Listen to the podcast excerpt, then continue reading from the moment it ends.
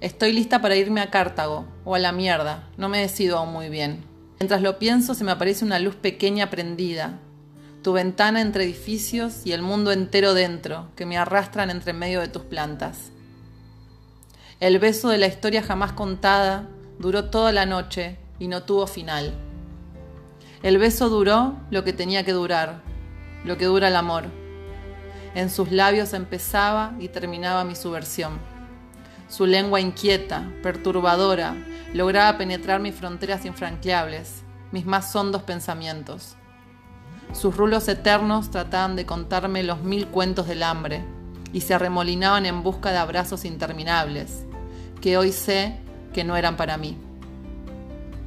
Podrías haberme matado, pero preferiste cogerme con sangre. Me pregunto a veces, ¿dónde estarán tus largos dedos en este momento? Que estarán mirando tus anteojos enormes.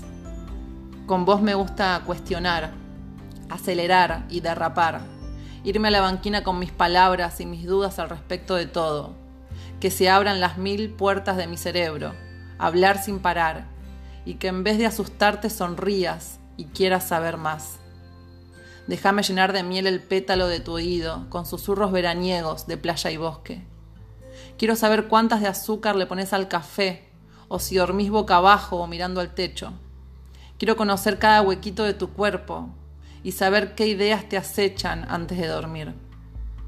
Nos estamos muriendo y yo solo quiero comer un poco más de tu budín de limón glaciado.